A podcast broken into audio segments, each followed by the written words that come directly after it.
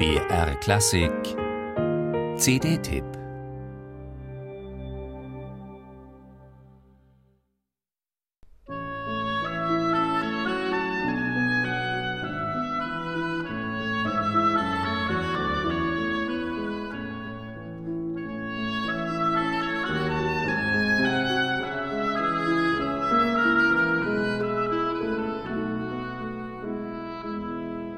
Im Mai ist mit Heinz Holliger ein durch und durch Musiker der Extraklasse 75 Jahre alt geworden. Einer, der in all seinem Tun und Denken Grenzen neu auslotet und gegebenenfalls versetzt. Begnadeter Oboist, Dirigent, Pianist, man kennt den Schweizer als hypersensiblen Interpreten von Weltrang und auch als Komponist gehört er zu den bedeutendsten Persönlichkeiten unserer Zeit. Holliger ist ein unermüdlicher Forscher in den sublimen Innenwelten des Klingenden. Doppelgesichtiges, ambivalentes, magisches, auch naturmystisches weiß er mit seiner Musik zu beschwören und auszuleuchten wie kaum ein anderer. In seinem reichen Schaffen spielen Künstlergestalten eine Rolle, deren gesteigerte Wahrnehmung Gefilde des Fiebrigen oder Unheimlichen durchmessen und deren Persönlichkeiten unter dem Leidensdruck der Lebensumstände zerbrochen sind.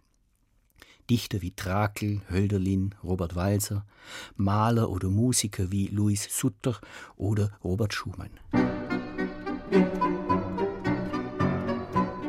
Schumann, dem unverwechselbaren Existenziellen seiner Kunst und ebenso seinem eng damit verwobenen Menschsein, gilt eine jüngst erschienene CD, mit der Holliger einmal mehr sowohl als Interpret wie auch als Komponist Maßstäbe setzt.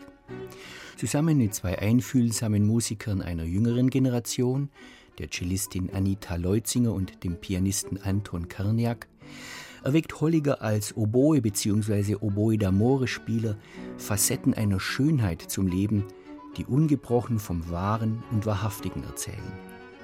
Seele und Geist beglückend. Die sechs Stücke in kanonischer Form, Opus 56, die Schumann 1845 für Pedalflügel geschrieben hat.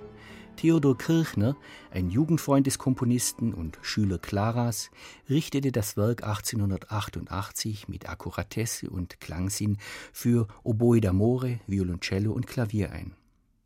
Lange nachklingend, die drei Romanzen Opus 94, die 1851 entstandene Sonate für Pianoforte und Violine Opus 105, hier in einer von Schumann selbst angeregten Ossia-Fassung mit Violoncello dass im Leben wie in der Kunst mitunter auch die Negation des Guten Platz greift, daran erinnern auf ihre Weise die sechs Sätze des Werkes Roman Centre für Violoncello und Klavier.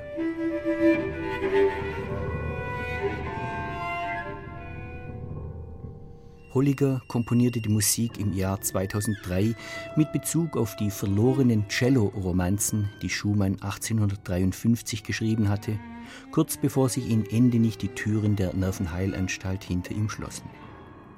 Clara Schumann hat diese Stücke 37 Jahre nach dem Tod ihres Mannes auf Anraten von Johannes Brahms verbrannt. Und mit der Vorstellung, eine Musik aus Asche zu schreiben, entwarf Holliger geheimnisvoll raunende Chimären, ein klingendes Tableau verschlüsselter Zeichen, ein unendlich vielschichtiges, mal traumverloren anmutendes, mal bebendes Psychogramm des großen Romantikers.